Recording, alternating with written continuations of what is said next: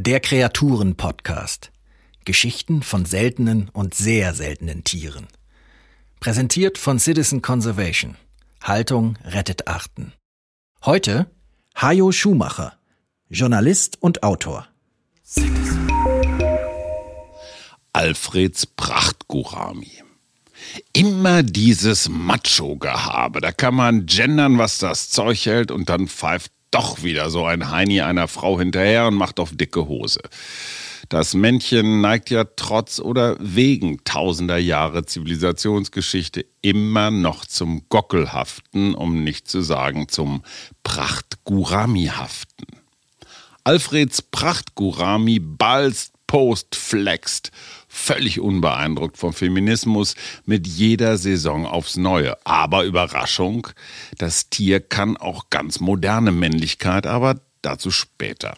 Zunächst mal Oldschool und da spielt Größe natürlich eine Rolle gerade mal dreieinhalb Zentimeter misst das Fischlein, spielt sich aber auf wie Kollega im Club. Alfreds Prachtgurami sucht sich eine schicke Bleibe, beispielsweise eine Höhle, die durch Falllaub gebildet wird oder den Hohlraum unter einer Wurzel. Breitbeinig ist bei Fischen schwierig, deswegen machen sie es eben breitflossig. Beim Fischspreading hilft eine anatomische Besonderheit. Die Rücken- und Afterflosse des Knirpses sind auffällig lang, weisen ungewöhnlich viele Knochenstrahlen auf und können bei Erregung aufgespreizt werden. Und plötzlich ist dieser Fischkerl nur noch Flosse. Er sieht aus, als würde sein Körper vollständig von einem breiten Flosse Flossensaum umlaufen. Die Gestalt wächst zumindest optisch vom Fischstäbchen zum Eisschrank. Zumindest wenn man von der Seite guckt, wie es die Weibchen netterweise tun. Und das ist erst der Anfang. Denn Alfreds Prachtgurami kann auch noch Lichtorgel. Das Männchen fährt die Kontraste seiner Außenhaut hoch, als hätte jemand bei Photoshop den Regler nach ganz rechts gezogen. Plötzlich zeigen sich breite, gelblich-weiße und bläuliche Längsstreifen, die sich scharf vom tiefschwarzen Grund abheben. Irisierende Elemente sorgen für eine atmosphärisch stimmige Lightshow und um den Flossensaum herum zieht sich eine hellbläuliche Linie um die spektakulären Ausmaße der Superflosse. Wir reden immerhin von mehreren Millimetern, noch zu betonen. Und jetzt der Kracher. Im Zustand fortdauernder Erregung erscheint tatsächlich ein senkrechter schwarzer Balken im Auge. Sexy Eyes nennen Fischfachleute dieses Phänomen allen Ernstes. Da können die Poser aus dem Hip-Hop-Video mit ihren albernen Sonnenbrillen aber einpacken.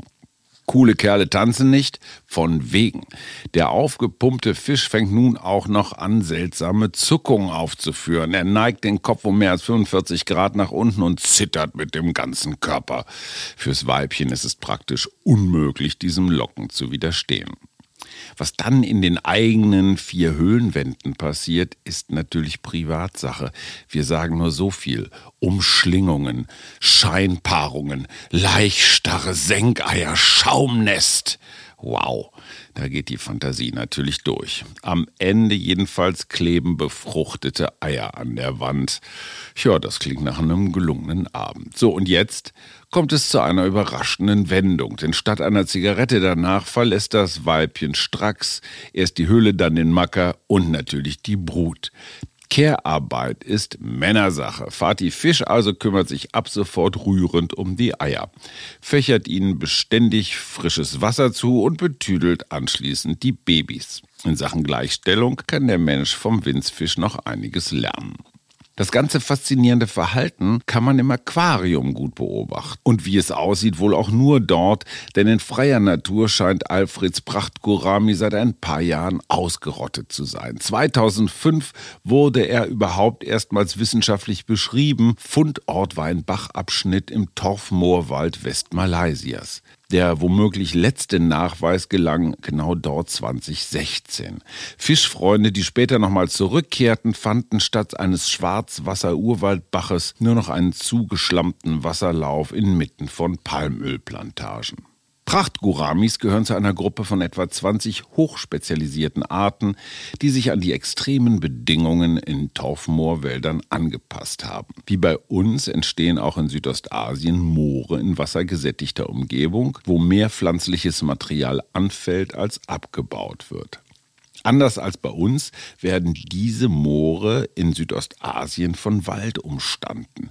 Dessen reichliche Pflanzenreste bilden das Torf. Und weil halt immer wieder mehr dazukommt, wächst das Moor beständig in die Höhe. Bis zu 20 Meter hohe Torfschichten sind möglich. Torfmoorwälder speichern wie ein gigantischer Schwamm Wasser und organisches Material, also Kohlenstoff. Das halb verrottete organische Material bildet wiederum Huminsäuren, die für ein stark sauberes saures Milieu sorgen. Das mögen Mikroorganismen gar nicht gern, weshalb Laub und Äste noch langsamer abgebaut werden. Die Prachtguramis wiederum, die dort leben, die schwimmen im Grunde in Säure herum und mögen es. Unglücklicherweise aber gedeihen dort, wo Torfmoorwälder wachsen, auch Ölplantagen, besonders gut Palmölplantagen. Der internationale Markt ist in den vergangenen Jahrzehnten geradezu explodiert. Praktisch überall findet Palmöl Verwendung, von Biodiesel über Waschmittel bis hin zu Margarine und Nuss-Nougat-Creme. Um Platz für neue Ölplantagen zu schaffen, werden Torfmoorwälder gerodet und entwässert.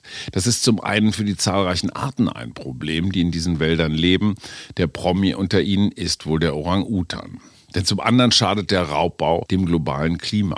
Trockene Torfböden zählen weltweit zu den Hauptquellen für Treibhausgase, während nasse Torfböden der Atmosphäre Treibhausgase entziehen. Torfbrände, die in trocken gelegenen Mooren natürlich sehr schnell katastrophale Ausmaße annehmen, bedrohen Leib und Leben der Menschen in Südostasien, was zu Massenflucht aus ganzen Landstrichen führt und damit auch zu politischer Instabilität. Mit der Abholzung ändern sich natürlich auch die Bedingungen in den Bächen. Zu viel Sonne, die Chemie des Wassers, andere Strömungsverhältnisse, nichts ist mehr so, wie es mal war. Alfreds Prachtgurami aber hat sich an die sehr speziellen Umweltbedingungen angepasst, die ihm der gute alte Torfmoor Waldbach über Jahrtausende geboten hat. Der ist nun verschwunden aber noch nicht endgültig, denn Aquarienfreunde haben ein Herz auch für die kleinsten Fischlein. So sind in den letzten Jahren immer mal wieder Prachtguramis über den Zierfischhandel exportiert worden oder von Hobbyenthusiasten selbst gefangen und mitgebracht.